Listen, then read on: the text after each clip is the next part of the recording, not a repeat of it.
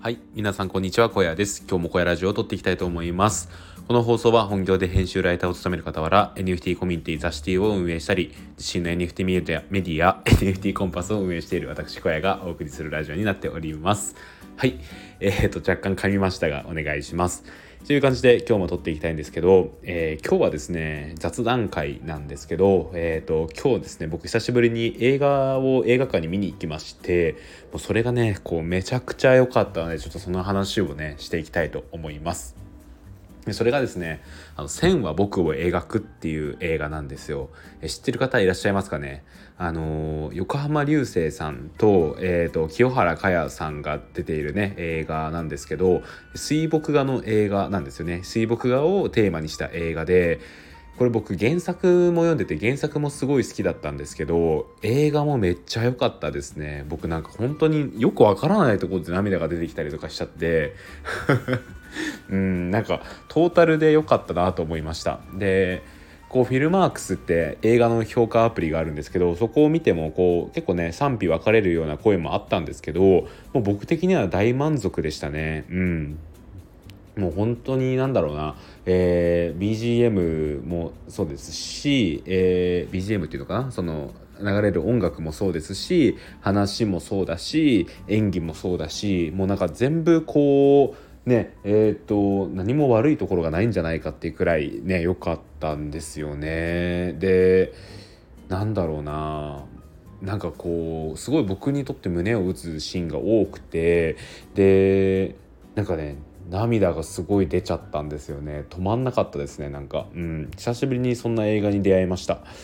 いやなかなか僕そうですね。映画は結構見るんですけど心が震える経験っていうのは本当に数えるほどしかなくてもちろん感動する映画とか面白い映画はたくさんあるんですけど心が震えるなって思えるようなそうそう表現できるような映画っていうのはそんなに多くないんですよね。っていう中でこの「線は僕を描く」は僕にとっては心が震える映画になりましたね。うん。間違いないです本当になんか本当に今年見た映画の中でもかなり上位に入りますね。うん。あのー、あんまりね、正直注目されてないんじゃないかなとは思います。あのー、そうですね、今日僕が見た映画のスクリーン自体もそんなに大きくないですし、多分他のスクリーンとか見てみても、他の映画館のスクリーン見てみてもそんなに大きくないので、まあ、期待度としてはそんなに高くないのかなとは思うんですけど、いや、もう本当に見てほしいですね。うん。なんか話自体はまあシンプルっちゃシンプルかもしれないんですけどやっぱりその中でもうんやっぱ演技がうまいんでしょうねあのうん泣けましたね、まあ、どういう話かっていうと簡単に説明をするとですねえっと、横浜流星さん演じる主人公が、えー、大学生なんですよね。でえー、っと友達がもともと受けていたバイト水墨画の展示を手伝うバイトを代わりにやるところからこう始まるんですけどそこで、えー、っともう超、えー、有名な、えー、水墨画の先生が、えー、急にですね、えー、っとそのバイトに来ていたその横浜流星さんをですね誘うんですよねこう自分の弟子になってみないかみたいな感じで誘うところから物語が始まるんですよ。はいでえー、っとまあそのめったに弟子を取らないって言われているその先生がですねあの弟子を取るっていうのでまあそこでいろいろ学ぶっていうのがあってで清原果耶さんはどういうポジションかっていうとその先生のお孫さんなんですよね。うんでそのあのこうなんですかね横浜流星さんがその先生の家でこういろいろ学ぶ時に清原果耶さんに出会ってでその2人もまたねこういろんな化学反応を起こして面白くなっていくみたいな感じです。はい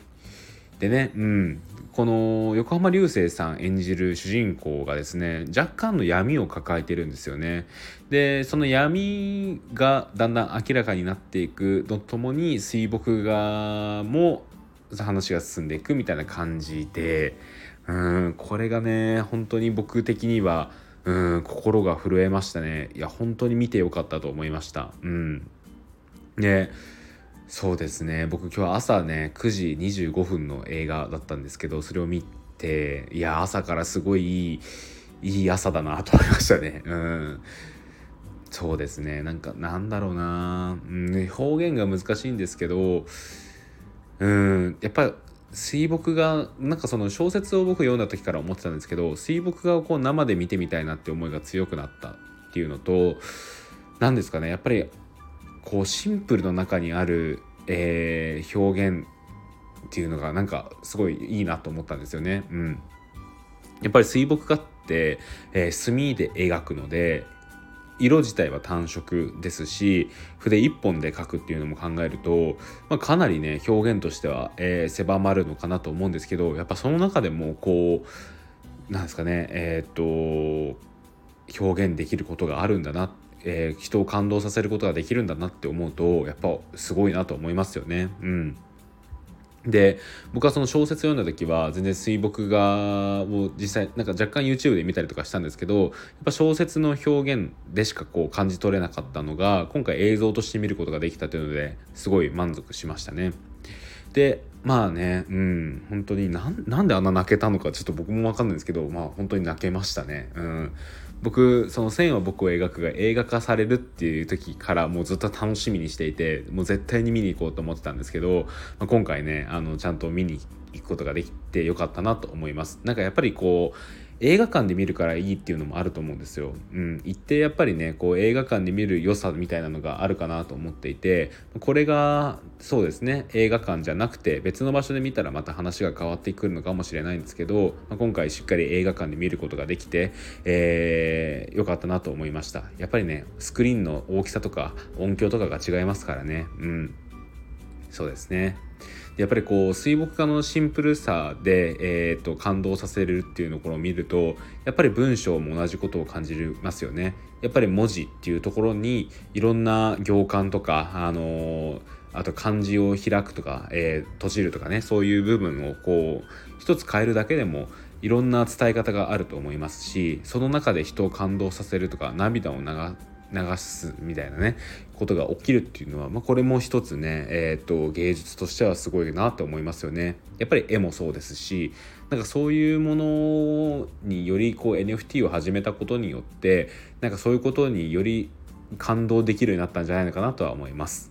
はい。まあ最後ちょっと無理やりね NFT につなげましたけどまあそんな感じでね今日はえっ、ー、とそうですね僕が見た映画「線は僕を描く」についてちょっとお話をしてみましたいや本当に良かったのでもしね、えーと、時間余裕がある方は是非、えー、映画館で見てください僕は回し物でも何でもないんですけど はいあのすごい良かった映画なのでっていう感じですねはい、そんな感じで今日の小屋ラジオ終わりたいと思います。ここまで聞いてくださった方々ありがとうございました。という感じで、えー、また明日、バイバーイ。